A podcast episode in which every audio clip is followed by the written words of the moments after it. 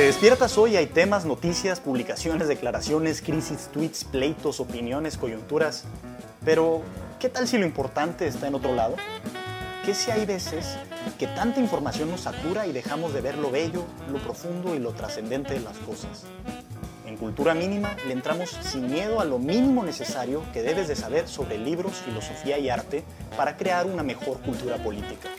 Bienvenido.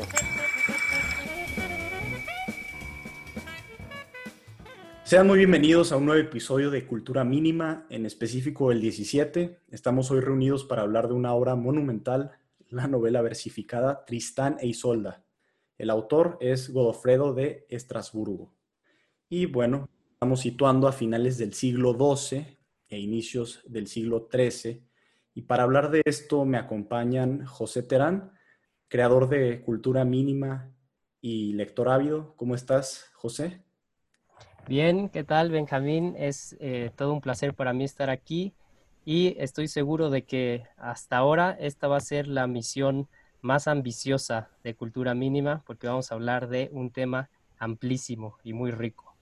Sin duda alguna. Y bueno, también nos acompaña Alfonso Gómez Arciniega, candidato a doctor en filosofía política por la Universidad de Heidelberg y quien ya está completamente integrado a nuestro equipo Qué gusto tenerte aquí otra vez, Alfonso. ¿Cómo estás? Benjamín, buenas tardes allá. Buenas tardes, creo que también en la Ciudad de México para Terán, pero con dos horas de diferencia, según, según entiendo. Y este, buenas noches acá en Berlín. La última vez que hablamos de eh, Agota Christoph estaba yo en la Ciudad de México y ahora estoy en una ciudad que está llena de avispas, pero también de negacionistas del coronavirus.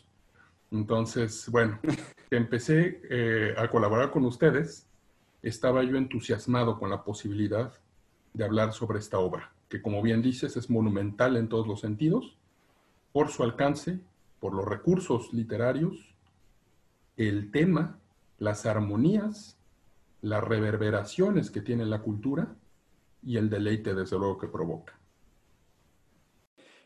Perfecto. Mira, vamos a empezar directo, Alfonso pones en la mesa el tema del amor erótico. ¿sí? El amor erótico es uno de los temas más gigantescos y hermosos de la vida. Es más, hoy mismo que estamos grabando esto, tengo que mencionarlo, pues es mi cumpleaños, ¿no? Hoy que estamos grabando, que es 31 de agosto, ok. Es mi cumpleaños y obviamente pues estoy aquí como producto del amor erótico. Y entonces siempre está relacionado con la creación, etc. Ahora, es a, partir de una obra de un hombre que la mayoría de quienes nos escucha quizá nunca hayan escuchado, que es Godofredo de Estrasburgo. ¿De qué se trata esto? Bueno, Benjamín, pues cuando yo decía que una obra clásica es por, porque es, digamos, incluso yo diría es un mito, ¿no? Ya para eh, tomar un poco este análisis que hace este ensayista suizo, Denis de Rougemont, que eh, clasifica en su libro El amor occidente a Tristán, la leyenda de Tristán, como un mito. Eh, es clásica porque cuando generalmente se habla de Tristán o de Isolda, quizá no al, grado de un Werther o al, grado de un Sigfrido, pero sí hay una, una, como reconocimiento, ¿no? De esta pócima de amor, ya cuando empieza a decirle el filtro, eh, los amantes, la pasión, los amantes separados, hay como esas reverberaciones. Y es una obra occidental, en el mejor sentido de la palabra, ¿no? Más allá de eurocentrismos y demás, porque en la leyenda se conjugan muchos factores. Es, para empezar, es una, eh, tiene como rastros en su genética de mitologías grecolatinas. Hay, se desconoce, hay varias versiones de esta leyenda. Godofredo de Estrasburgo es una de, muchas que hay. O sea, ha habido unas versiones normandas que se han escrito en francés. Eh, incluso hablaré más, después de, de Thomas Mann, que eh, recupera esta leyenda para hacer una novela corta. Cuando Lars von Trier hace unos años hizo la película que se llama Melancolía, hace alusión también a la muerte de amor de Isolda. Eh, los escenarios de, la novela de Godofredo de Estrasburgo abarcan desde Irlanda hasta Alemania, pasando por, eh, claro, todo ese corredor del Atlántico, Irlanda, Inglaterra, y eh, se habla en francés, hay partes en alto alemán medieval, se ha traducido al alemán. La, versión que yo tengo, Terán creo que tiene una en, español de Ciruela, que está escrita creo que eh, en prosa completamente. La mía es de la editorial Insel y es, es un alemán este, modificado, pero de, un, o sea, tiene las dos partes, ¿no? el alemán antiguo y el alemán moderno. Entonces, eso serían las dos primeras eh, cosas que diría. Es una obra eh, clásica, occidental, pero quizá lo más importante, Benjamín y Terán, es que de alguna manera esta leyenda, este mito, ha determinado la forma en la que se registra culturalmente el amor erótico. ¿no? Eh, toda esta idea de eh, eh, el, amor pasión, que es sufrimiento, la separación de los amantes, la idea caballeresca, los rituales de cortejo, están profundamente imbuidos por esta leyenda. Ahora, es también, nosotros nos vamos a aproximar desde la parte del amor erótico, pero eh, este texto toca muchos temas.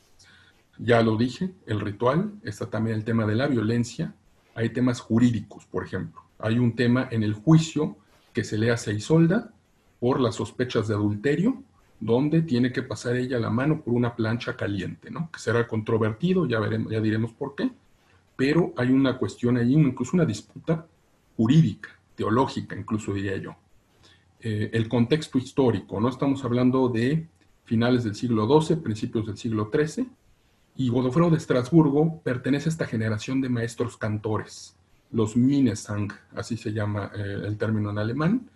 Eh, creo que el más conocido es Walter von der Vogelweide, y es, son, digamos, unos continuadores de lo que se llamó la tradición del amor cortés que ha pasado a nosotros como la idea de un amor idealizado, un amor eh, donde no ocurre ningún, a, diferencia de lo que tú dices, ¿no? Del, del, producto de tu cumpleaños, que eres en tu cumpleaños, de alguna manera ese producto del amor erótico, se, se, se deja de lado un poco eso en cómo se ha pasado, cómo eso ha, sobrevivido.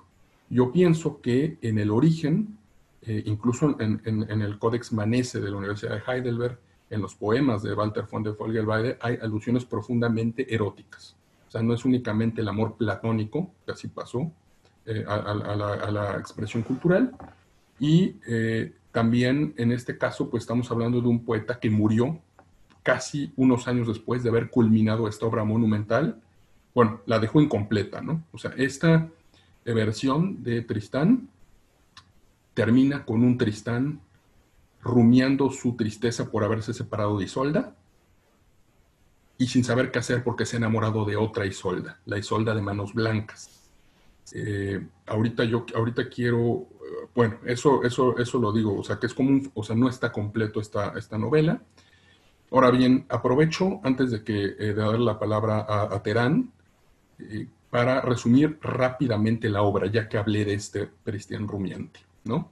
¿De qué trata algo así? ¿Cómo podemos resumir en tan poco tiempo, en tan poco espacio, algo de esta monumentalidad? Vamos a decirlo de una manera muy, muy, muy rápida, ¿no? Es la historia de Tristán el Triste y Isolda eh, eh, la, Bella, ¿no? Isolda la Rubia. Tristán es hijo de eh, Rubalín y Blanchefur, que a veces se, se traduce como Blancaflor, pero a mí no me gusta nada porque me suena como a telenovela española de la época del franquismo, ¿no? Entonces, eh, me gusta más Blanche Fleur, así dejémoslo. Y como todo héroe, Tristán pierde a sus padres. Eh, Rubalín muere en el campo de batalla y Blanchefleur muere en el parto. Entonces, eh, es adoptado por el escudero, me parece que Rual, de Rivalín, y Florete, que es, su esposa, que son personas humildes, lo, lo, lo, crían. Eh, hay muchos, son, este, son varios pasajes en los que vemos, no, no, quiero, digamos, resumirlos todos, pero sí basta decir lo más importante, ¿no? Cuando Tristán era niño, va, es secuestrado en un barco, por ejemplo, y el barco acaba naufragando porque, por intervención divina, ¿no? Para liberar a, a, ese Tristán que este, se acercó un barco con mercancías y es secuestrado por unos marinos y termina deambulando por el, por el campo hasta que encuentra a unos cazadores y eh, están destazando a un ciervo que acaban de cazar. Esa escena volveré después, pero al final termina en la corte del rey Mark. Y este rey Mark es el que lo instruye en muchas cosas. Ahora Tristán, por su formación, sabe tocar los instrumentos de cuerda, sabe muchos idiomas y conoce todos los rituales. Entonces es apreciado inmediatamente en la posición de Jägermeister, ¿no? Esta palabra que conocerán nuestros escuchas por la bebida, eh, favorita, por cierto, de Hermann Göring, ¿no? Pero bueno, esa será otra historia que contaremos, pero digamos es lo que hace eh, Tristán, lo, vuelven como una parte de esa corte. Eh, después, Tristán, hay, en estos conflictos geopolíticos, se enfrenta a Moroldo, que, exige un tributo de, esta parte de, la región de Mark de jóvenes para, devorarlos, como una suerte de minotauro. Tristán va y vence a, este, eh, a Moroldo, pero en una batalla que, que Godofredo de Estrasburgo nos presenta con una serie de recursos cinematográficos, es herido en una lanza, una lanza envenenada en la pierna, y Moroldo le dice, la única que puede curarte es mi hermana, que es Isolda, ¿no? Hay dos Isoldas desde el inicio, hay tres Isoldas, de hecho, en esta, eh, en esta obra, que es la madre, la hija y la otra Isolda del final, de manos blancas. Entonces, hay que tenerlo presente para no confundirnos. Eh, Tristán sabe que mató al, a la hermana de, al hermano de, Isolda y por eso se cambia el nombre a, Tantris. Eh, cuando entonces la cura, Isolda, cura a, a Tristán, a cambio de que Tristán le dé clases a la Isolda hija, ¿no? A la Isolda rubia. Tristán le da clases de idiomas, le da clases de arpa. Y eh, cuando regresa con Mark, ya recuperado, de las narraciones de Tristán, se enamora eh, el mismo Mark de esta Isolda la Bella, la hija, y la quiere ser que sea su esposa. Entonces hace un segundo viaje eh, Tristán a Irlanda, y al llegar se dan cuenta que hay un dragón que está, eh, digamos, eh, eh, sometiendo a la isla. Se enfrenta al dragón, también queda herido. hay una figura ahí como de un, de un, de, un, vivo, ¿no? Así lo podemos llamar en lenguaje coloquial, que se acerca una vez que ya está el dragón muerto y le arranca el, el cráneo y se lo lleva. Y se vende como él fue el que mató al dragón pero eh, eh, en sueños se le revela a las Isoldas que hay alguien más que fue el que realmente mató a este dragón, entonces lo van a buscar y encuentran a Tristán en una suerte de pantano hundido, profundamente herido, lo vuelven a curar y entonces encuentra la revelación de Tantris con una serie de juegos ahí interesantísimos lingüísticos, por ejemplo, la hija lo encuentra, se da cuenta, empieza a jugar con las palabras Tristán, Tantris y se da cuenta que es el mismo, eh, compara la espada con un, resto, creo que de la armadura que está astillada, y se da cuenta que es, es justo el, el, pedazo que le falta, el que mató a su tío. Eh, y hay una escena ahí fundamental cuando lo encara saliendo del baño a Tristán y lo piensa matar, ¿no? Y solta a la bella por ser el asesino de su tío. Eh, al final concilian en que eso no va, no va a ocurrir por el momento. Unas versiones dicen que por la belleza de Tristán, otras dicen que por piedad. En fin, eh, y eh, Tristán logra el cometido que es llevarse a Isolda la Bella a la corte de Mark. Pero en el trayecto se toman por accidente el filtro de amor, la pócima de amor o Liebestrank, como se llama en alemán. Y eh, en ese momento pues quedan prendados los dos.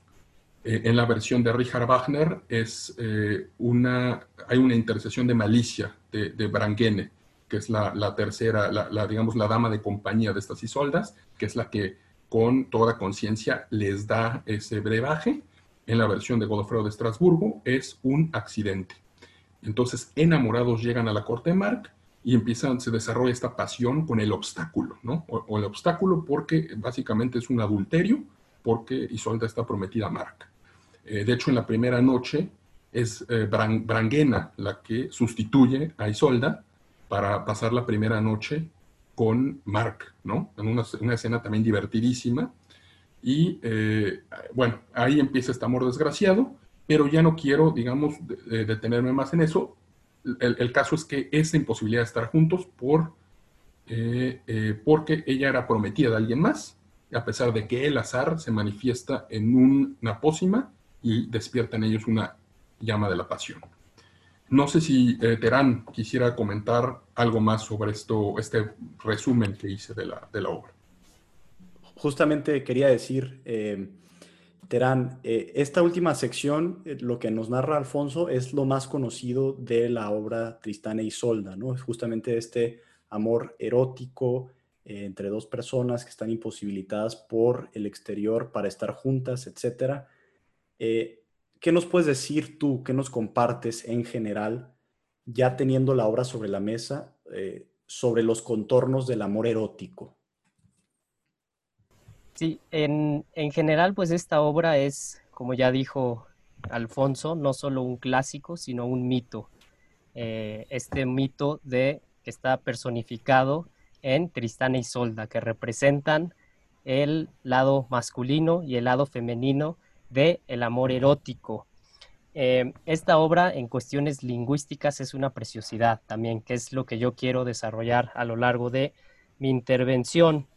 Por eso eh, sí quería empezar diciendo que quizá los que nos escuchen pues van a eh, toparse con una incomprensión o les va a parecer extraño incluso de lo que estamos hablando y eso es porque el término erótico evoca cosas totalmente diferentes en la actualidad a lo que nosotros nos queremos referir. Y por ello eh, quiero citar aquí incluso algunos poetas, voy a remitirme a a los griegos, a los, a los romanos, para que, vean de qué estamos hablando cuando eh, hablamos de la palabra erótico. Pero quizá con eso eh, terminaremos con este contraste drástico que hay entre lo erótico que vemos en Tristán y Solda y lo que se considera erótico en la actualidad. Em, pero entonces eh, hay como varios temas que yo quiero así como destacar que son los más jugosos o los, eh, los que me parecieron más jugosos a mí en la lectura de este libro. Uno de ellos es eh, el lenguaje o cuáles son los órganos más eróticos del hombre, me atrevería a decirlo así, que son los que estaré, con los que estaremos jugando ahorita, que son la lengua y el oído. ¿Por qué el, oído? Porque, eh, como destacaré más adelante, lo erótico está relacionado con lo bello. Y ya hemos dicho muchas veces que lo bello es un eh, resplandor, algo que te deja ciego. Y cuando ya estás ciego, que eh, muchos poetas veremos que usan esta analogía con la noche, por ejemplo, cuando ya no ves, pues lo único que te queda es escuchar. Entonces, escuchar en un sentido más elevado, esto también quiero eh, que quede claro, que el erotismo no es una fisicalidad animal ni, bruta, que sí contiene esos elementos y más en la Edad Media, pero eh, es algo eh, que, trasciende eso, ¿no? Entonces, erotismo no es lo que se imaginan. Perdón si les spoileo, pero no tiene nada que ver quizá con lo que están pensando. Entonces, por un lado eso, los órganos eróticos, la lengua, el oído. Por otro lado, esta idea de la estilización del amor, que es algo que vemos en, en Tristán y Solda y que a un lector contemporáneo le puede resultar chocante, porque dicen, ¿qué es eso? Eso es absurdo, todos estos juegos, por ahí mencionó Alfonso, hay unos juegos o justas para ganarse el amor de la mujer más bella, en este caso Isolda. También hay ciertas instituciones, incluso podríamos llamarlas así, o reglas bajo las cuales los amantes eh, eh, desempeñan este juego erótico y algunos las infringen. Pero eh, esa idea de estilización y juego, que es algo que en la actualidad también falta mucho. Y finalmente algo que destaco de Tristán y Solda es los ideales. Por ahí lo mencionó también Alfonso, el ideal del caballero. El ideal caballeresco está por ahí e incluía las reglas eh, bajo las cuales se jugaba para conquistar a una mujer. Y eso es algo que también no se ve en la actualidad. Aquí vemos el ideal incluso de la amistad. Hay un pasaje larguísimo en el que Mark, que es el tío de, de Tristán, le dice, oye, ya quédate aquí conmigo en la corte. Eh, aquí pues eh, puedes hacer lo que quieras, que es tocar tus instrumentos, porque Tristán es muy bueno tocando instrumentos de cuerda, puedes practicar tus los diferentes idiomas que sabes, la cacería. todo eso. Entonces vemos ideales en, en Tristán y Solda y en el amor erótico eh, medieval. Pero entonces, eh, bueno, les quería yo citar unos versos de un poeta que es eh, posterior, siglo XVIII, alemán también, pero que resume quizá esta como estos extremos de lo que es el amor, porque en español usamos simplemente una palabra, amor. En alemán también está Liebe, pero eh, dentro de eso, y ahorita ahondaré un poco en los matices etimológicos, pues hay varios términos que nos sirven para referirnos a esto. Les adelanto, en griego está filos, que es el que viene de filosofía y, es, como querer a un amigo, lo quieres con un amor filial. Eh, está eros, que es este que abordaremos, que es el amor que atrae entre los sexos, y está finalmente ágape, que es un amor todavía más elevado que, por ejemplo, el cristianismo es el que rescata, que en latín eh, se traduce como caritas, y de ahí viene el término caridad. Pero les voy a leer nada más unos versos rápidos de Hölderlin, un poeta eh, que siguió también como estos eh, ideales del amor, que eso quiero enfatizar también esto es una historia larga del concepto y más allá del concepto de la realidad del amor o del erotismo. Alfonso mencionó un libro que es eh, de Denis de Rougemont, este suizo, que intenta hacer como eso, la historia de, eh, lo erótico. Entonces, vamos a abrevar un poco de las fuentes clásicas, vamos a ver en la Edad Media y ahorita con estos versos de un poeta alemán también podemos ver a qué nos referimos con amor es un epigrama. Son solo cuatro versos que se llaman Lebenslauf, es decir, el recorrido de la vida. Lebenslauf. Y eh, lo, diré en español, pero les recomiendo que lo lean obviamente en alemán. Estos versos de Hölderlin dicen, a lo alto aspiró mi espíritu, pero el amor lo jaló hacia abajo. El dolor lo doblegó violentamente. Y así es como recorro el arco de la vida y regreso al lugar en el que empecé. Si se fijan, este es un epigrama, entonces con la traducción se pierden varias cosas, pero quiero destacar yo algunos términos. Geist, que es el espíritu. Y dice Hölderlin, a lo alto aspiró mi espíritu. Pero el amor, es decir, Liebe en alemán, lo jaló hacia abajo.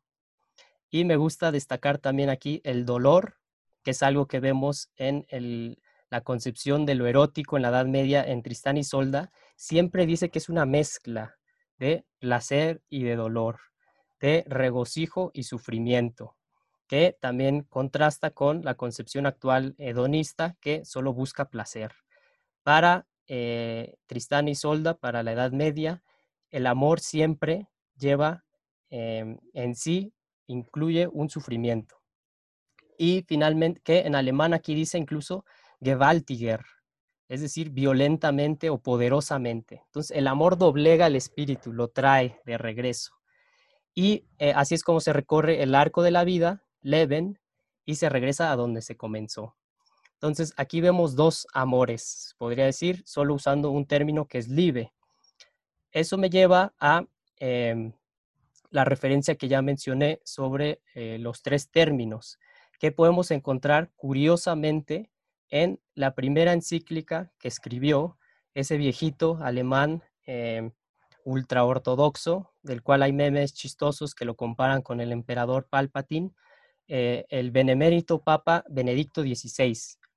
La primera encíclica que escribió en su papado fue Deus Caritas Est, es decir, Dios es amor. Y al principio de ese texto, él traza como la historia muy rápida de estos tres términos, Filos, Eros y Ágape. El tercero, dice él, viene incluso del Antiguo Testamento de un poema erótico que muchos conocerán, que ya hemos mencionado en otras ocasiones, que es el Cantar de los Cantares. Y eh, eh, querría leerles el primer verso, perdón, me estoy emocionando y tal vez me extienda mucho, pero para que vean eh, lo que es el erotismo a través del lenguaje, podemos ver el primer verso del Cantar de los Cantares. Dice, la amada dice, que me bese con besos de su boca, en referencia al amado. Y alguien podría decir en la actualidad que todo es eh, sentido literal, etcétera. Si nosotros traducimos ese verso al lenguaje actual, simplemente debería de decirse que me bese. Y ya, lo demás es superfluo, innecesario, nos parecería redundante.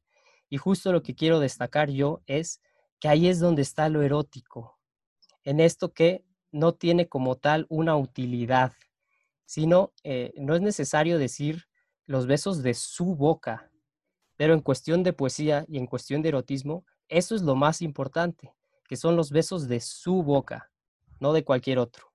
Entonces, así empieza el cantar de los cantares y eh, dice Ratzinger, el, benemérito Papa Benedicto XVI, que eh, hay dos términos hebreos que se usan en el cantar de los cantares para referirse al amor. Uno es Dodim, que es un amor que se puede comparar más con el mero sentimiento, la atracción, y después Ahabá. Y hay una curiosidad ahí, bueno, no es una curiosidad para mí, pero sí eh, se puede notar que el término griego agape, pues eh, tiene muchas similitudes con Ahabá. Están las tres vocales, luego está la H en hebreo, que es aspirada, que se convierte en una G, y simplemente la E del griego agape al final, pues es esa A. Entonces, sí vemos una relación entre agape y ajabá.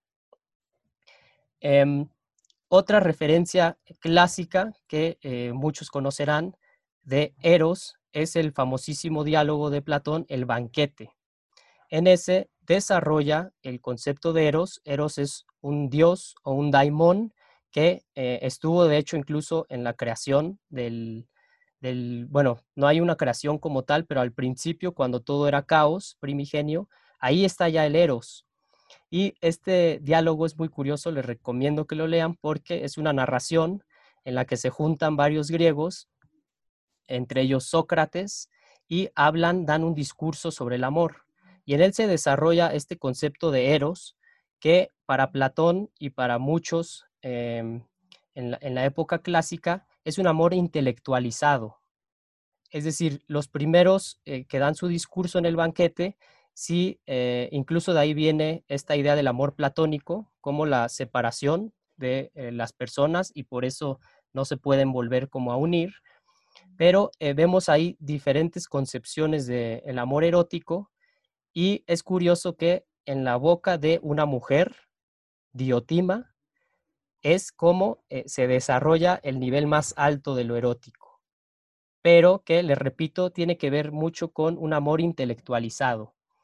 Entonces, esas son como las concepciones que hay en, Grecia. En Roma vemos con otro poeta como eh, Lucrecio en De Rerum Natura, que él incluso se burla de cierta manera del el amor erótico, incluso dice que los amantes se muerden los labios desesperadamente, y en cambio, los seres racionales, pues sí disfrutan también del el amor, pero a un nivel más intelectual.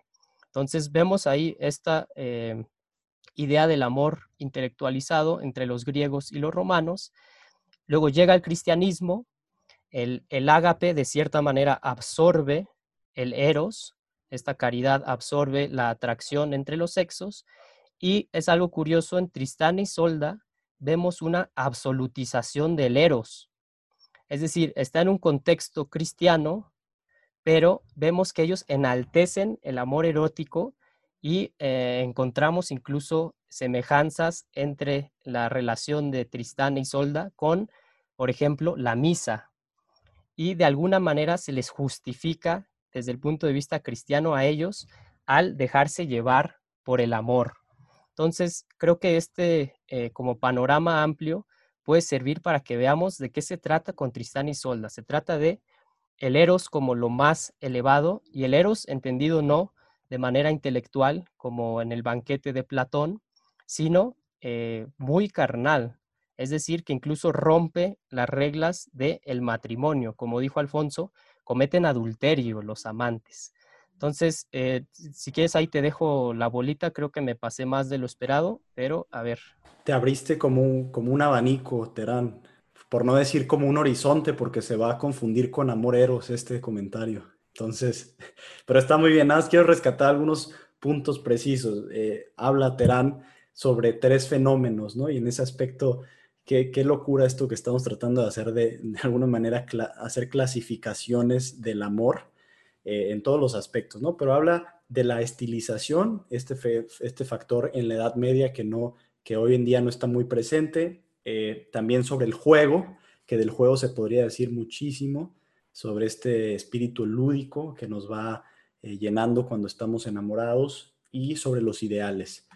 Y quiero preguntarte a ti, Alfonso, ¿tú cómo ves, cómo podemos aproximarnos al amor erótico, tal cual? Compartes esta idea de, digamos, clasificarlo o no tal cual.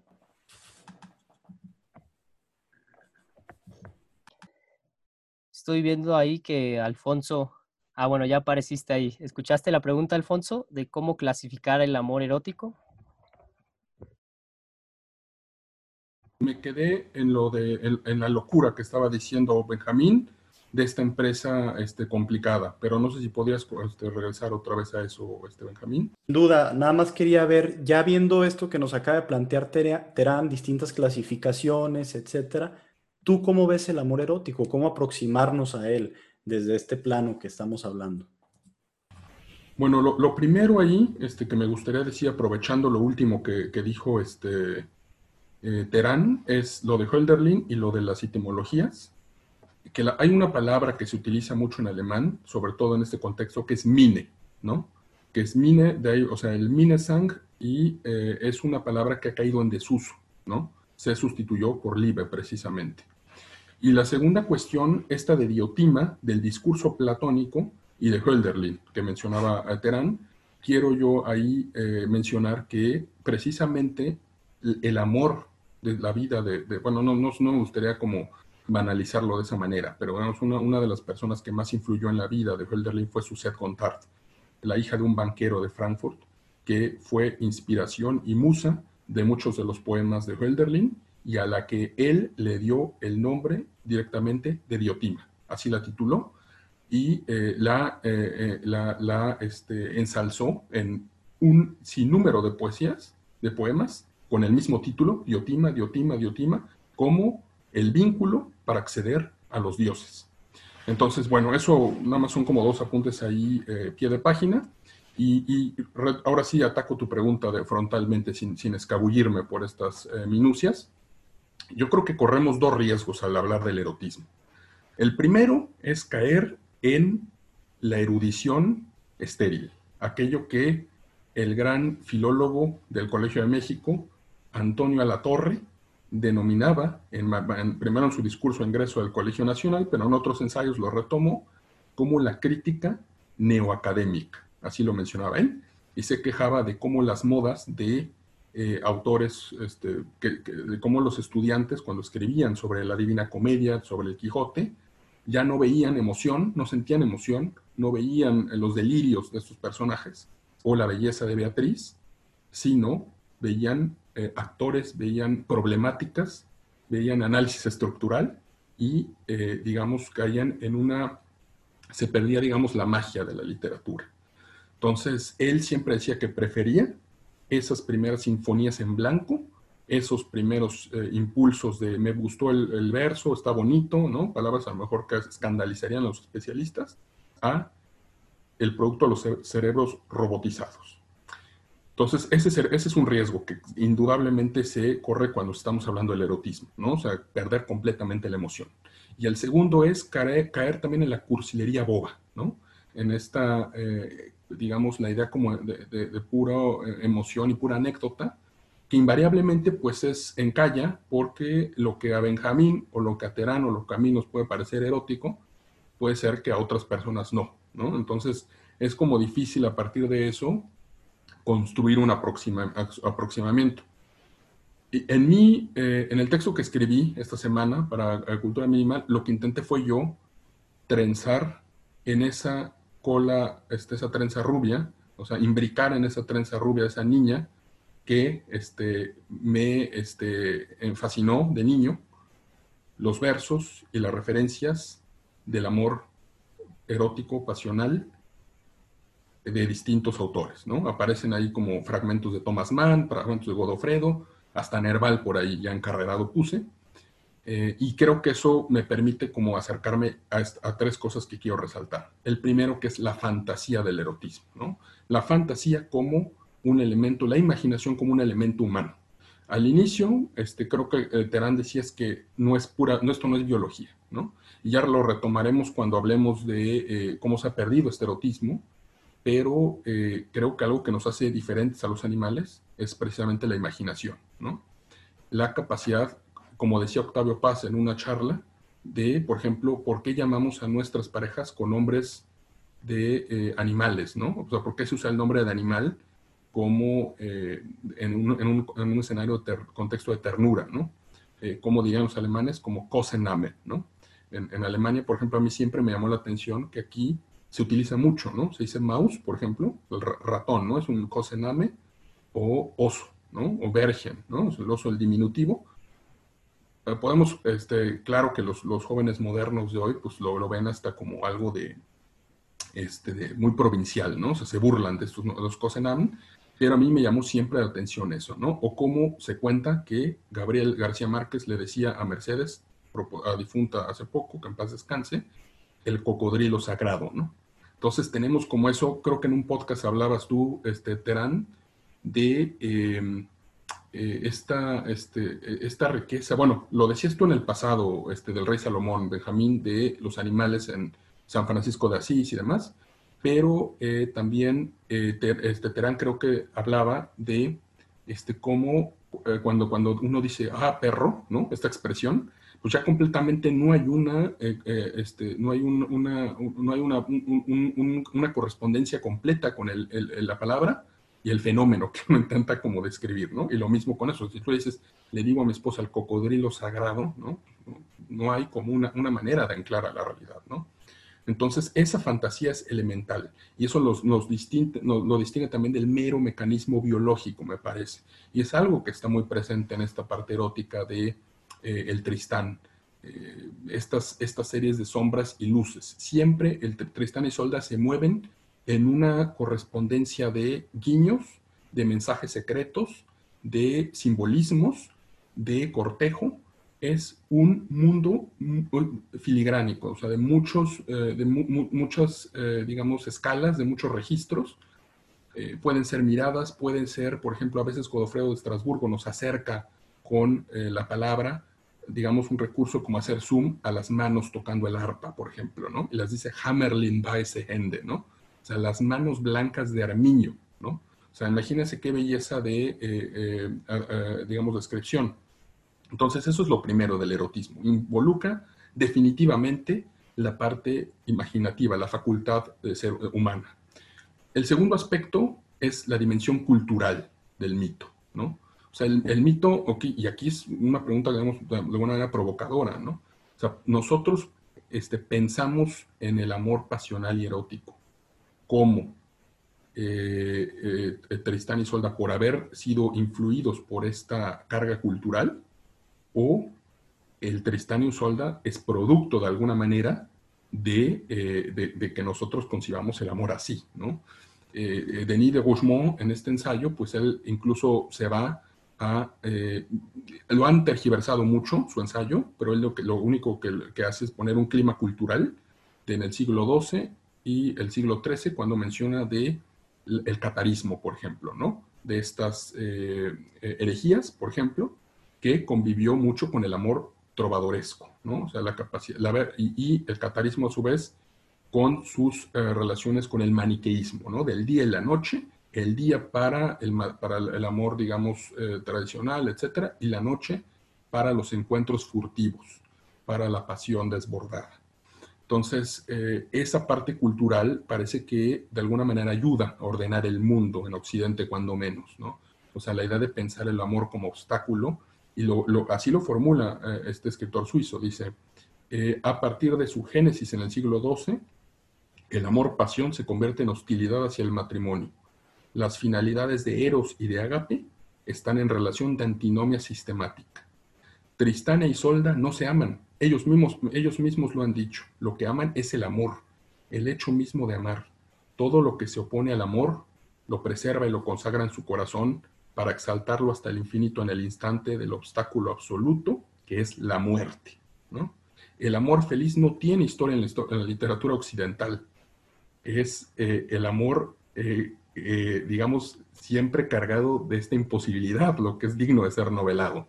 Incluso el escritor después avanza y dice que esta idea de, Hollywood, del happy end, pues es de, alguna manera eviscerar el mito, ¿no? O sea, es quitarle toda su carga y lo vuelve realmente ya le quita toda esa, sacralidad, ¿no? De hecho, él, dice que eh, lo curioso es que en, el siglo XX eh, vemos que por un lado también este amor, esta institución matrimonial ya está completamente eh, vaciada de su carga simbólica y, también, también el eros, ¿no? O sea, también la parte esta pasional también está, este, digamos, pervertida por esta edad del happy ending, ¿no?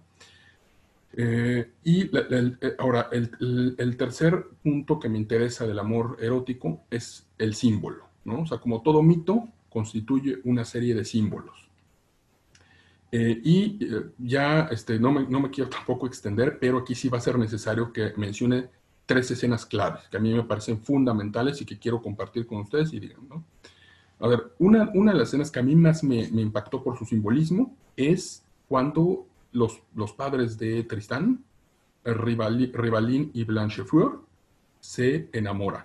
O sea, cuando llegan a un, llega eh, eh, Blanchefleur, lleva, llega a una suerte como de combates, de, un torneo de caballeresco, que eh, no sé cómo lo hayan traducido en ciruela, pero aquí en la versión que tengo es algo como Bujurunden, como Bujurunden, ¿no? Es, una palabra rara porque el, el, digamos, el Mittelhochdeutsch, el alemán alto medieval, tiene eh, varios acentos circunflejos, ¿no? Eso que mantiene todavía el francés, lo mantuvo, lo tiene el, alemán medieval, y así se escribe, Bujurunden, se escribe ese, ese, digamos, como esos torneos caballerescos donde muestran sus suertes con lanzas y escudos y distintos, eh, eh, digamos, armaduras. Y ahí inmediatamente empiezan todas a admirar la belleza y la presteza de Rivalín lo que llega, llega a oídos de Blanchefort. Y Blanchefort, al final, cuando se despide de él, le dice que Dios te bendiga. Y tenemos una escena magistral en la que Rivalín se la pasa pensando qué hay detrás de ese que Dios te bendiga, ¿no? O sea, ¿qué me intentó decir? Y cuántas veces los que nos escucharon hemos estado descifrando algún mensaje, ¿no? De qué hay algo, qué hay detrás de eso, ¿no? Si realmente una intención o es mero desinterés o si hay que interpretarlo literalmente. Segunda escena, eh, Tristán, escena simbólica. Tristán, después de haber secuestrado, escapa de sus secuestradores del barco y caminando por eh, los campos encuentra a unos cazadores destazando a un ciervo, ¿no? O sea, lo, están cortando de manera realmente eh, mal, ¿no? Y Godofredo de Estrasburgo nos menciona que el, eh, Tristán le dice, no, eh, eh, les voy a enseñar una forma de embasten, es la palabra también en alemán, no sé tampoco cómo se haya traducido, pero lo que hace Tristán es hacer un ritual del desollamiento del ciervo. Primero quitarle la piel de cierta manera, separar las extremidades, guardar las vísceras en una bolsa y dice, hay que entregárselo al rey Mark, porque son cazadores enviados por el rey Mark, de tal suerte que volvamos a reintegrar este siervo muerto. O sea, primero camina la persona con la cabeza y después los demás con el resto de las extremidades. Entonces a mí esa parte de reorganizar, digamos, eh, al, siervo muerto, desarticularlo y volverlo a articular para rendirle tributo en la corte me parece fascinante. Eh, además de que hay una carga simbólica profunda, incluso en la mitología y en el bestiario cristiano. No estoy pensando particularmente en eh, estos siervos de eh, San Humberto, o en las cacerías de San, Humberto y San Eustaquio, por ejemplo, ¿no? De estos, eh, o de, por ejemplo, de, estos relatos franceses, cuando van en casas al bosque y buscan, aparecen estos siervos grandes y hermosos que se separan de la manada y cuando de pronto lo ven al ciervo en un peñasco y empieza a hablar el ciervo, ¿no? le habla, por ejemplo, a un pagano que se llamaba Plácido. Le dice, Plácido, ¿por qué, ¿por qué no seguirme en las alturas? Soy el Cristo que te ama y al que sirve sin conocerlo todavía. Tus limosnas, tu sentido de justicia me complacen y por eso me he convertido en este siervo magnífico para traerte a mí. Y eh, le, contesta Plácido, hermoso, hermoso siervo, si eres el Cristo del que tanto hablan, explica tus palabras y yo creeré en ti. Y el divino siervo respondió, yo soy Cristo, yo soy quien hizo el cielo y la tierra, y el sol y la luna y las estaciones. Y ante los ojos de este pagano, el siervo de pronto se vuelve una intensa luz. Eso, eso está ahí, digamos, la carga toda del bestiario eh, este, cristiano, pero también el siervo como el animal por definición que se come a la serpiente, o sea, que ataca a la serpiente, ¿no? Toda esta carga mitológica. Eh, todo eso es lo que yo veo en esa escena del de el desollamiento, el descuartizamiento de este siervo. También podría interpretarse como una, un vaticinio de lo que vendrá para Tristán, ¿no? O sea, como el siervo como un símbolo también del amor. Eh, y el último, la última, bueno, está desde luego el filtro, el elixir del filtro, y ahí me parece fundamental cómo eh, en el momento en el que se toman ese, ese filtro, inmediatamente cambia la versificación y adopta un tono entre lastimero, pero celebratorio al mismo tiempo, ¿no? O sea, se van a amar, etcétera, pero es, digamos, una suerte como de Adán y Eva renacidos, ¿no? O sea, ya se ven con otros ojos y el mundo adquiere otros matices. Y eh, el último episodio es La Gruta del Amor, que es también una, escena, una, secuencia bellísima en la que después de que Mark se da cuenta de que existen estos amores entre Tristán e Isolda, se retiran a una gruta en la versión de Godofredo de Estrasburgo, en otras versiones es el bosque simplemente, pero esta gruta está también llena de simbolismos. Ya no los voy a detener con una descripción minuciosa, pero hay una cosa en la que sí quiero ser muy enfático. El centro, el hecho de amor de esta gruta es de cristal. Es un templo al amor erótico. Es una sustitución, digamos, como todo mito. Hay una, idea de espacio sacralizado donde se va a rendir tributo a eh, el dios del amor. ¿no? Entonces, bueno, con eso, ahorita, incluso si eh, es necesario, volvemos a esos, porque realmente uno toma este libro, si lo pudiera exprimir, saldrían símbolos por todos lados, ¿no? Pero me gustaría más bien saber qué opinan de esto y Terán que nos comparta también si tiene algún símbolo, si encuentra alguna escena también rica en simbolismo que eh, le haya deleitado de particular manera. Sí, yo nada más quiero recapitular también, igual del modo en que lo hice con Terán, tocas tres elementos tú del amor erótico propiamente. El primero es justamente su carácter fantástico, la fantasía del erotismo, la imaginación, la apertura a otros mundos. Esto me parece magnífico, ¿no? El, erotismo de hoy en día parcamente se relaciona con esta visión imaginativa, ¿no? Está dormido ese, ese órgano tan poderoso.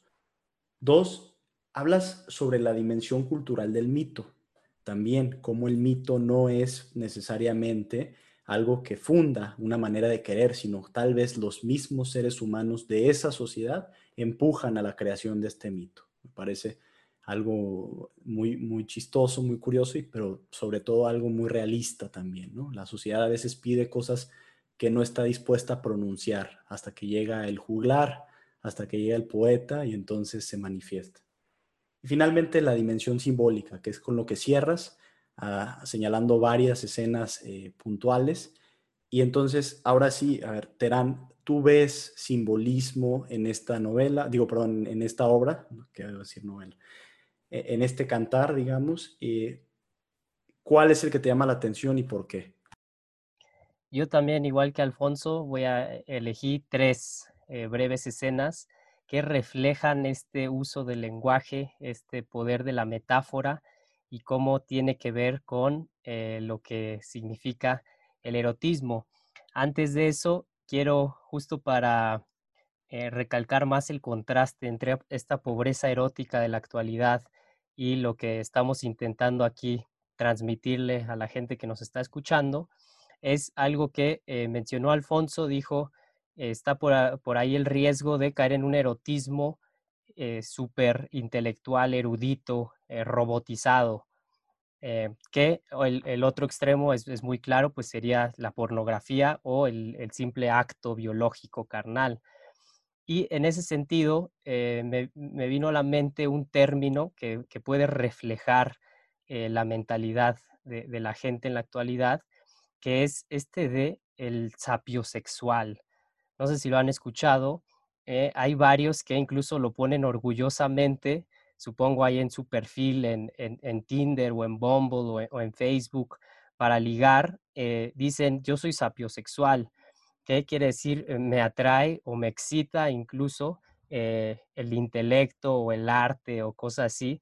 Y justo en ese término aberrante creo que puede reflejar bien esta falta de erotismo con esos elementos que eh, resumiste tú, Benjamín, de la fantasía, del simbolismo, es decir, para la actualidad y, quizá en gran parte por culpa de Freud y el psicoanálisis en el que eh, se hizo como esta ciencia de la perversión, eh, vemos esto, alguien que dice yo soy sapiosexual, que es una aberración totalmente, que no tiene que ver con este, este juego, este encanto, esta magia, este misterio que entraña lo erótico, que se puede expresar a través del lenguaje y de hecho lo hace eh, de forma fundamental. Entonces, eh, eso me lleva a los tres ejemplos que, yo les preparé sobre eh, Tristán y Solda, en los que se hace uso de una figura retórica que es la personificación. Y un lector actual también diría, ¿eso qué es? Eso es, eso es un absurdo. Yo lo que quiero en una relación sexual o, incluso nada más emocional, pues es que se digan las cosas así directamente y vemos que en realidad eh, esta pobreza lingüística eh, representa también en gran medida la pobreza erótica. Entonces, muchas veces Godofredo de Estrasburgo usa personificaciones. Una que me viene a la mente es cuando se conocen Rivalín y, eh, perdón Alfonso que diga, pero Blancaflor, así venía en mi edición, eh, eh, de repente Blancaflor, bueno, llega Rivalín y nota que, como dice Alfonso, está intentando descifrar muchas cosas. Empieza este juego de la seducción y en eso Blancaflor no le dice directamente, oye, sí, me lastimaste, que sería una concepción como actual, eh, así, dilo literalmente, sino que le dice, lastimaste a un amigo mío y eh, cómo le vas a hacer para lastimar a ese amigo. Y Godofredo quizá cae también en, algo eh, chafón, pero explica la figura retórica y dice, con eso del amigo se refería a su corazón. Pero yo lo que quiero, quiero que vean es cómo se abre todo un mundo a través del lenguaje y a través de esta figura retórica, la personificación, para expresar mejor lo que eh, se podría expresar de eh, manera literal con unas cuantas palabras. Otra personificación muy buena que, aparece en Tristán y Solda es cuando Mark, el, rey, em, para no descubrir el engaño de Isolda, bueno, Isolda, Tristán y Branguena eh, realizan este complot en el que Branguena va a ser la que se acuesta con Mark, es decir, lo van a engañar para que no descubra que ya perdió la virginidad eh, Isolda. Y Godofredo de Estrasburgo usa otro símil, una analogía con monedas falsificadas. Y de repente dices, es, muy graciosa esta escena porque vemos a Mark eh, totalmente complacido, eh, convencido de que se está acostando con su legítima esposa que, es, que sería eh, Isolda, pero en realidad está con Branguena. Y Godofredo de Estrasburgo dice, eh, él se dejó engañar por estas monedas falsificadas y se sintió igual de rico como si fueran de oro original. Y finalmente, otra que les voy a leer, que es otra personificación, cuando eh, finalmente ya Tristán e Isolda se juntan, Branguena bueno, conspiran para que se puedan por fin em, conocer en el sentido bíblico de la palabra y después de haber tomado la pócima o el, brebaje, como sea que lo traduzcan. Se los voy a leer. Esto dice, cuando la bella estaba acostada de noche, ocupada en sus tristes pensamientos acerca de su amado, entonces penetraron sigilosamente en la cámara su enamorado y su médico, Tristán y el amor. El médico amor llevaba de la mano a su paciente Tristán y encontró también allí a su enferma Isolda. Cogió a los dos enfermos y les suministró el uno al otro como medicina. Entonces vemos aquí otra vez esta riqueza del lenguaje, como eh, es capaz de expresar mejor lo que en una película pornográfica o en una relación eh, carente de todo erotismo se vería como algo simplemente un acto físico y carnal. Entonces, eh, pues yo ahí, ahí, les dejo, no sé si quieran entrar entrarle algo más, pero para que vean cómo Tristán y Solda está lleno de esto y cómo esta estilización, en este caso del lenguaje, permite el juego erótico, que es algo que no vemos en la actualidad. Sí, adelante. A ver, Alfonso, yo nada más quiero señalar una cuestión aquí, que es justo este, este carácter como de, ¿cómo llamarlo? Es que eh, el hecho de, contrastar, digamos, la enfermedad que es el desamor y la, y la salud, que sé que salud es un concepto muy, contemporáneo, al menos como lo entendemos hoy en día, pero eh, que en la Edad Media supongo que, que también tenía que ver justamente con una, una especie de plenitud del espíritu ¿no? Y es, es eso lo que sucede en esta última escena que nos narra Terán. ¿Tú qué, tú qué más ves? Eh, bueno, yo, yo quería eh, mencionar también ahí eh, una cuestión de estilo, por ejemplo. cómo el libro está, o sea, de forma acróstica, es decir, cuando se lee de manera vertical, en la versión original, en la versión del alto, además medieval, se reproduce la palabra de Tristán e Isolda y la palabra Dieterich, que se supone que fue el mecenas que permitió que se escribiera este libro. Entonces, eh, hay incluso una interpretación que me parece hermosa. No, no sé si, o sea, realmente es una interpretación de, algunos, eh, de, alguna, de, alguna, este, eh, de alguna persona que se ha dedicado con este, a, explorar las simbologías de este relato, y dice que, que de alguna manera Godofredo de Estrasburgo intentó representar en, en, en, el verso a Tristán y Solda abrazándose, ¿no? O sea, las, las, palabras que se cierran como abrazo. Y eso, o sea, la, capacidad de poder transmitir con el estilo y con la versificación una emoción, me parece fundamental. Lo que dices, eh, Terán, de eh, cuando la, eh, la, parte esta de Rivalín y, y Blancaflor, ya contaminaste este, mi pensamiento con Blancaflor, con Coliflor, creo que también es importante pensarlo en términos contemporáneos, ¿no? O sea, toda esta idea del cortejo son cosas que no han desaparecido, ¿no? O sea, en ese momento cuando, cuando Blancaflor está en la tribuna viendo a esos caballeros haciendo sus suertes, cuando aparece Rivalin, dicen, was für eine göttliche Erscheinung, ¿no? Qué aparición tan eh, divina, digamos, ¿no?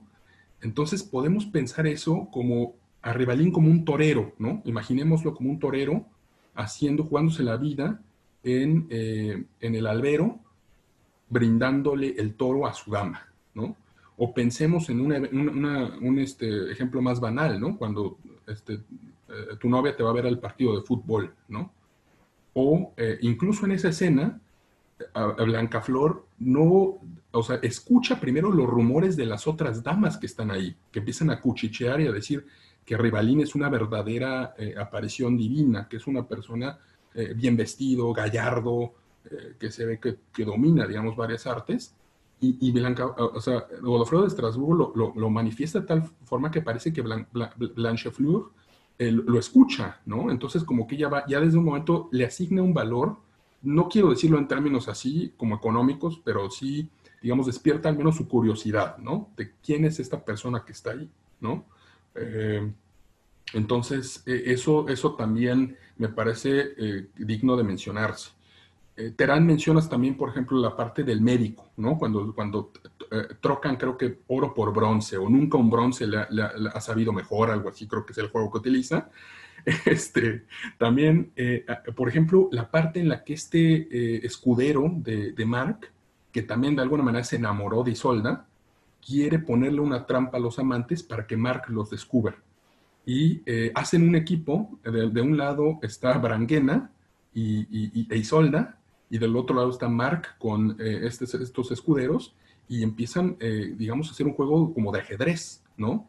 Porque Mark, le, por ejemplo, le, pone, le, pone, le dice a Isolda, voy a salir del país por unas semanas. ¿Quién, quién te gustaría que te cuidara? ¿No?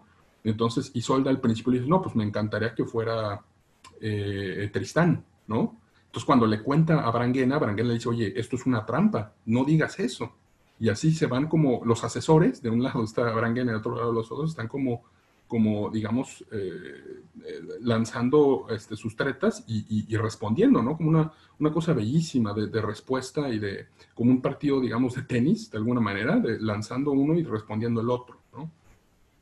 Y una, una, cosa también que, me, que, que creo que no, no, no, fue suficientemente enfático es las descripciones que se hacen disolda a lo largo del texto. Me parecen también dignas de, mencionarse. Me voy a permitir recitar una exclusivamente, eh, que es eh, del ver, o sea, los versos 12.559. Eh, ahí empieza esta, esta descripción y dice, Isold ist ein einzigartiges Wunder auf dieser Welt. Es ist wahr, was man von diesem beglückenden Mädchen sagt. Sie spendet der Welt Freude, gerade so wie die Sonne. Kein anderes Reich hat je eine so herrliche junge Frau sein eigen genannt. Que dijo, que, que lo, me permití leerlo en alemán, pero bueno, Isolda es una maravilla única en este mundo. Ningún, de, de, eh, de, de ninguna otra mujer se podría decir que le da tanta alegría al mundo como el sol y como ella. Ningún otro reino en este mundo pudo llamar a una mujer tan eh, hermosa su, su, reina, digamos, de alguna manera. Entonces, eh, y de alguna manera el idioma alemán con esta característica aglutinante también permite formar, describir los estados anímicos de los personajes de una manera que a lo mejor no, no veríamos en San Juan de la Cruz. O sea, no estoy diciendo que unas sean mejores o peores, ¿no? O sea, simplemente estoy diciendo que, por ejemplo, cuando hay, un, hay, una, hay una descripción de Tristán, de, Tristán cuando eh, se van a, al final a separar, que dicen, en alemán es Tränen überströmt, ¿no? O sea, Tränen de lágrimas, über de demasiadas, o sea, como anegado, y strömt, que, que, están como corriente, ¿no? O sea, esos tres fenómenos los juntas y, te imaginas a Tristán anegado en lágrimas, que sería como, yo creo que lo, lo traduciría en español, ¿no? O, o, cuando quieran todas estas ideas de huracanes de impaciencia, desfallecimientos, quemaduras de amor, ebriedades, Sehnsuchtsleid, ¿no? O sea, Sehnsucht, que es como nostalgia, y Leid, que sufrimiento, ¿no? Entonces, ese registro anímico queda de alguna forma impreso en el lenguaje. Completamente. Bueno, a ver, eh, ya le entramos a la parte de los simbolismos, creo que hemos dicho varias cosas interesantes aquí. Me gustaría ya ir perfilando esto hacia una, es que es, es, tanto que incluso podría hasta proponerles hacer una segunda versión de esta misma obra, ¿no? Porque creo que no lo vamos a alcanzar a agotar en el formato de cultura mínima, pero eh, a ver, ¿por qué no nos dirigimos hacia un, a un cierre? Voy, voy contigo, Terán. Eh, hay, hay, hay, cosas que ya dijiste interesantes, ¿no? Acerca del, del erotismo, la comparativa entre este, estos momentos que estamos viendo contra, eh, digamos, la, la, modernidad. ¿Qué más? ¿Qué más, digamos, ves allí? ¿Qué, ¿Qué, otros referentes nos podrías terminar de dar para ya, digamos, a manera de cierre ir terminando? Quizá concluiré un poco con la idea de, esta de juego y otras etimologías interesantes que encontré por ahí, pero antes quiero eh, mencionar eh, citó varias veces ahí Alfonso de cómo, eh, cómo, el poeta Godofredo de Estrasburgo eh, exalta cosas muy sencillas como la vestimenta, como las manos, el porte de los personajes. Y todo eso tiene que ver con este juego erótico. Y ahí yo tengo una, una frase que a mí me pareció eh, sensacional y más si estás pensando que es en un contexto cristiano. Y eh, obviamente los prejuicios que tenemos como lectores modernos, pues eh, pensamos en la Edad Media como una época de oscurantismo y de, de, puritanismo incluso, y nada que ver, ¿no? Pero eh, el poeta de repente dice, cuando está peleando, está luchando Tristán con Moroldo, dice, eh, describe su escudo, describe su ropa, todo eso, y dice que Dios mismo lo habría contemplado con satisfacción.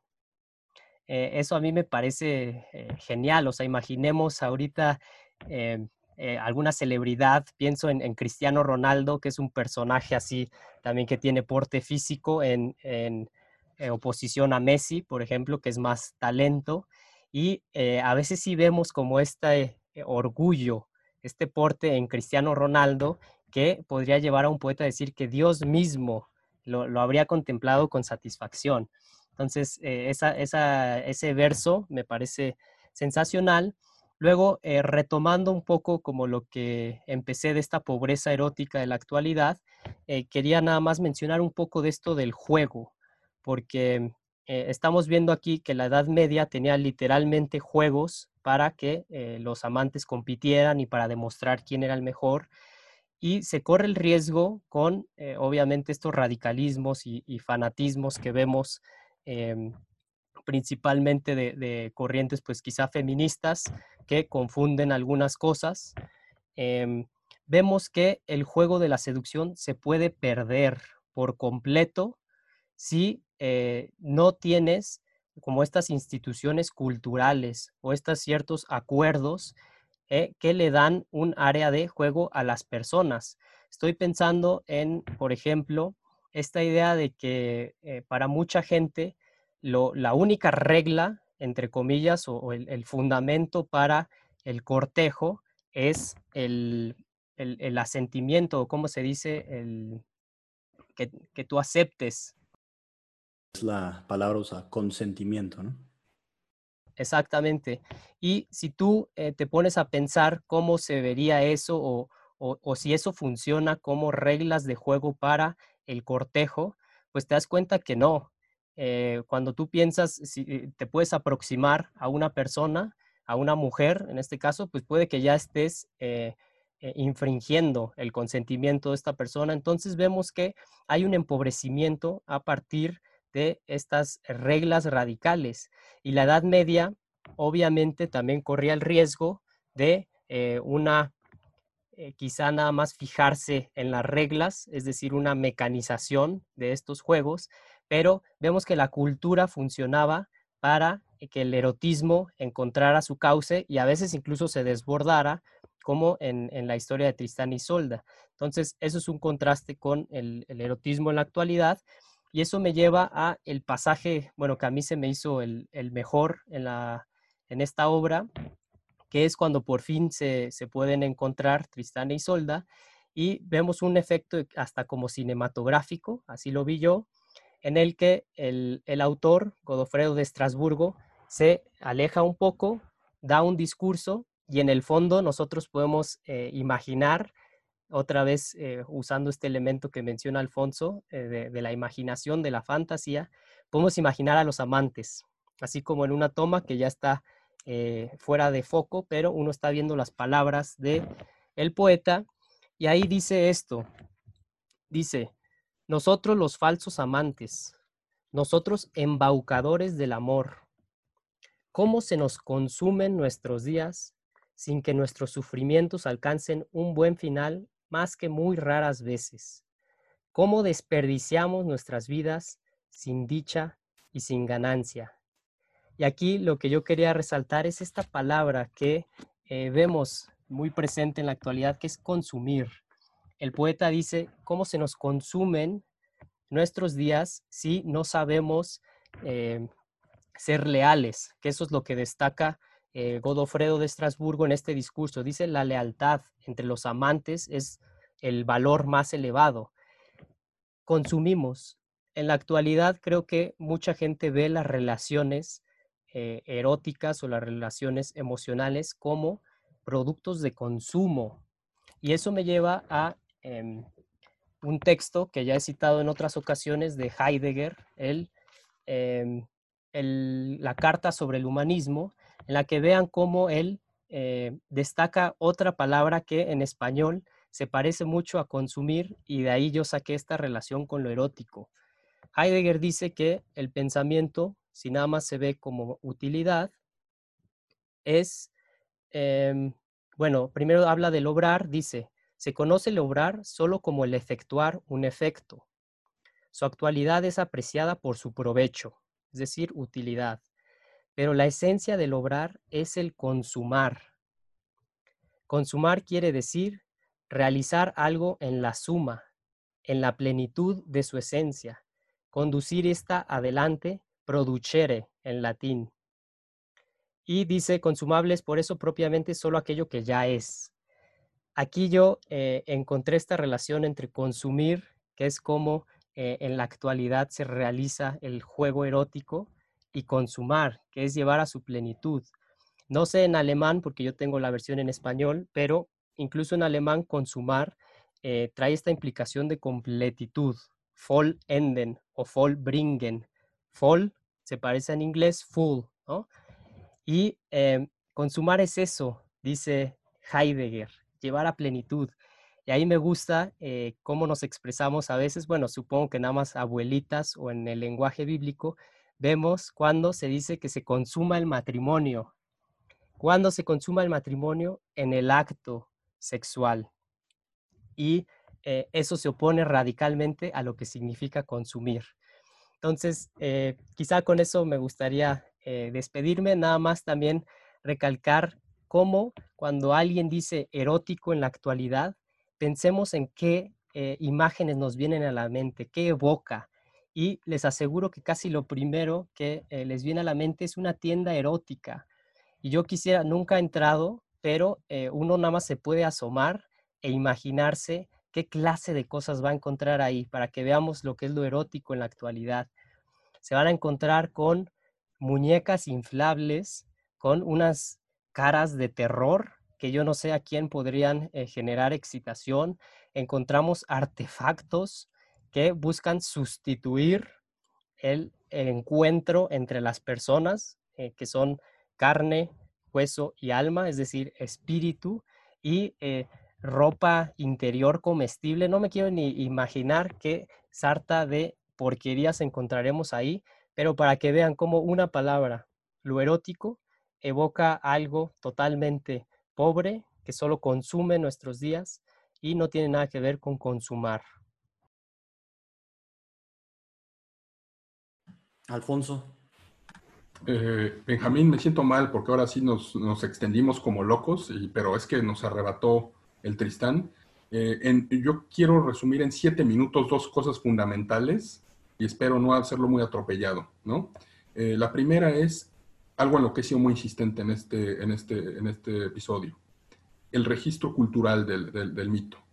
Eh, pongo solamente, yo tenía pensado hablar un poco también de la versión de Richard Wagner, que también es, digamos, una consolidación del mito, porque así lo piensa Denis de Rougemont incluso, ¿no? Él dice, este mito va pasando por los eh, poetas franceses, pasa por los románticos alemanes eh, que exaltan la noche, los místicos como San Juan de la Cruz, los místicos españoles, y llega a, eh, Richard Wagner, ¿no? que con esa ópera de Tristán y Isolda, pues es, digamos, la consolidación del mito.